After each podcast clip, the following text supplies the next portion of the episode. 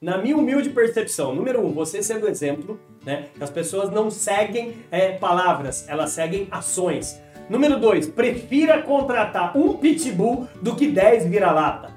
Eu vejo muitos empresários preocupados em eu preciso aumentar minha equipe, eu preciso colocar mais 5, 10, 15, 20 colaboradores. Para quê? Para depois gerar retrabalho. Número 3, a curva de aprendizagem. Sabe, é, Fernando do céu, uma coisa que eu vejo, eu não sei se vocês coadunam, se vocês corroboram com essa ideia que eu vou falar aqui. Gente, como que você pode acelerar a curva de aprendizagem de um novo talento? Meu Deus, use e abuse do EAD do ensino à distância. Para que você esperar três meses para ver se o cara vai dar realmente certo, principalmente para você da área de vendas, se você pode colocar dentro da sua universidade corporativa, na sua empresa, um sistema e uma metodologia que em três a cinco dias você vai ver se o vendedor vai ou não.